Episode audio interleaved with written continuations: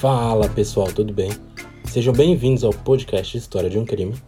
E hoje vamos falar sobre o crime do tambor. Esse crime, ele me chamou muita atenção e pelas pesquisas que eu fiz eu não vi nenhum podcast que ainda relatou esse caso. Então, hoje vamos falar sobre ele. Esse caso, ele ocorreu em 2014, em São Paulo, na Vila Brasilândia, na zona norte da cidade. Pela manhã do dia 16 de novembro de 2014, uma moradora da região, ela estava indo na igreja, como ela ia de costume. E quando ela chegou na igreja, ela notou que na rua ao lado, bem no meio da calçada, tinha um tambor azul, aqueles de plástico. E ela achou estranho, porque naquele dia não ia ter coleta de lixo. Então ela tomou a decisão de saber o que, que tinha ali dentro. E quando ela foi abrir, ela se deparou com o corpo de uma menina. E imediatamente, como qualquer pessoa ficaria naquela ocasião, a mulher ficou desesperada. E ela ligou para a polícia.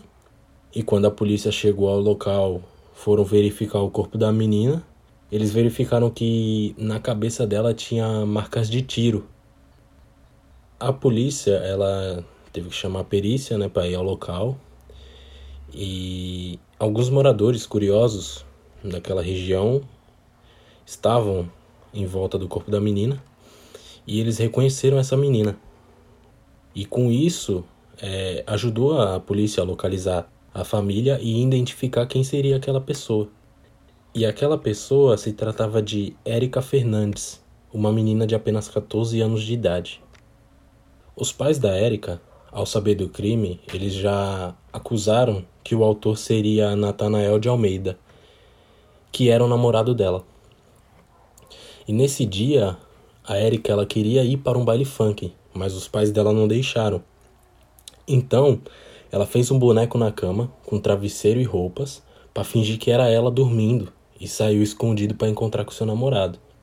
E algumas testemunhas disseram que viram naquela noite a Erika com Natanael.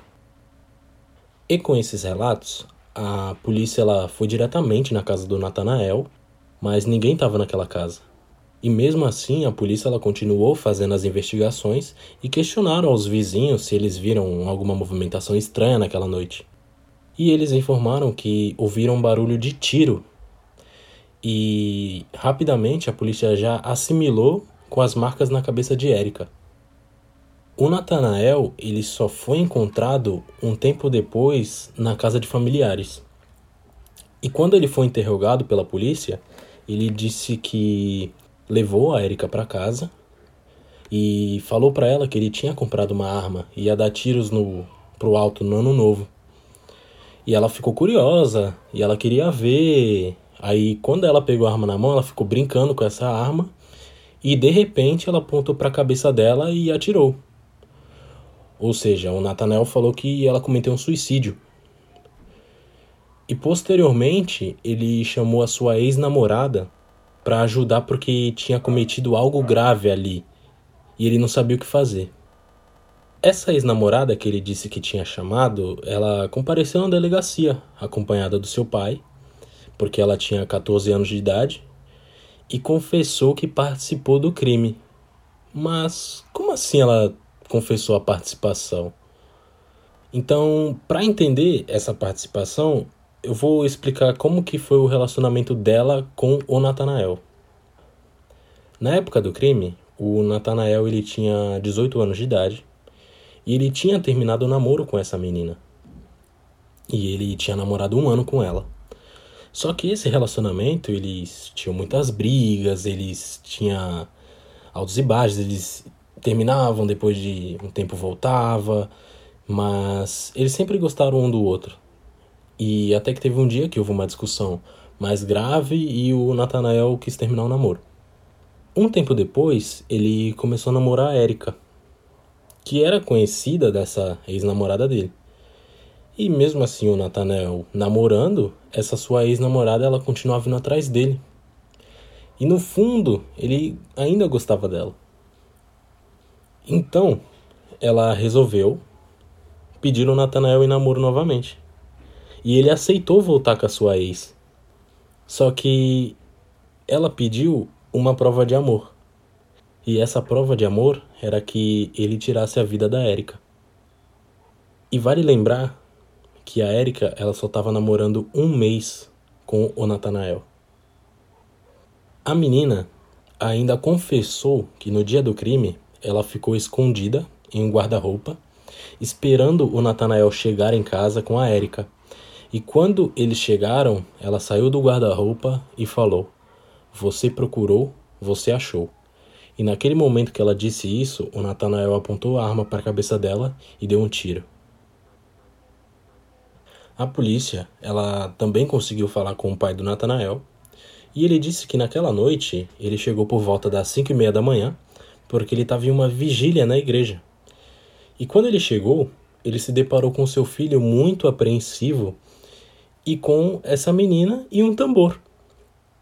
E ele falou que tentava falar com o filho, só que o filho estava muito revoltado e falou pro pai não perguntar mais nada porque algo grave tinha acontecido ali. Depois disso, o casal resolveu se livrar do corpo. Então eles pegaram uma bicicleta de carga, aquelas que tem um suportezinho na frente, se quiser levar caixa, alguma coisa assim do tipo. E a menina sentou na frente e ela ficou abraçando um tambor e o Natanael pedalava. E posteriormente eles abandonaram o tambor na, na calçada da igreja e voltaram para casa. Chegando em casa, eles resolveram livrar a cena do crime, né?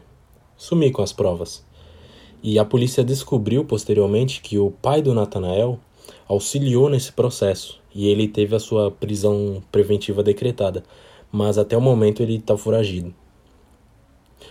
O colchão estava cheio de sangue. E eles resolveram jogar em um lixo próximo da sua casa, que foi encontrado pela polícia, porque quando eles foram fazer a perícia na casa do, do Natanael, a cama não tinha colchão, tava só aquela parte de madeira. E a arma do crime, o Natanael confessou que ele enrolou em uma sacola de pano e despejou em um córrego. A polícia foi até esse córrego e esse córrego ele tinha grandes aberturas. Só que essas aberturas, ela tem uma profundidade de 6 metros. Eles tentaram levar a escada e não conseguia chegar até o fundo do córrego. E eles conseguiram avistar essa sacola. E eles tentaram pescar, eles tiveram muita sorte a polícia. E conseguiram pescar essa sacola e quando abriram, a arma estava lá dentro ainda. A polícia ainda perguntou sobre a origem dessa arma. E o Nathanael disse que ele comprou na feira do rolo e usar para dar tiro no ano novo. E o que mais me impressiona nesse crime é a forma de que ele é cometido. Eles agem como se isso fosse uma brincadeira, porque quem comete um homicídio, a pessoa não quer ser encontrada. E nesse caso, o cara simplesmente deixou o corpo da menina numa calçada, o colchão jogou no lixo perto de casa. A menina, ela teve orgulho de falar que auxiliou no crime, ela foi até a delegacia, falou que foi a pessoa que idealizou, que deu a ideia pra, na, na cabeça do Natanael, ah, uma prova de amor, tem que matar a menina. Meu, é, é um povo sem noção. Eles não têm ah, nenhuma consequência do que esse crime poderia trazer, sabe? O cara só se preocupou com a arma, o cara nem se preocupou no sangue da vítima, só acha que é só pegar o colchão e jogar fora, sabe? Acha que nada vai acontecer. E a menina só tava um mês com o cara. É absurdo. O Natanael de Almeida ele foi preso preventivamente até o seu julgamento e foi condenado a 19 anos de prisão e 6 meses por emboscada, ocultação de cadáver, alteração da cena de crime e porte ilegal de arma de fogo, com a numeração raspada. E a menina, ela só foi encaminhada para a Fundação Casa, porque ela tinha 14 anos de idade.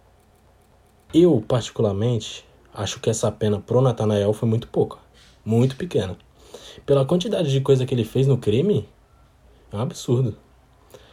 E atualmente, quem quiser ver mais esse caso, tem uma série chamada Investigação Criminal, que por sinal é muito boa. E ela está disponível lá na Amazon Prime Video. Quem quiser dar uma olhada, é uma boa recomendação. E eu não estou fazendo propaganda da Amazon, até porque eu não sou patrocinado. Mas se eles quiserem patrocinar esse podcast, é só chamar, não tem problema algum. E, gente, muito obrigado por ouvir esse podcast e até o próximo episódio. Fui!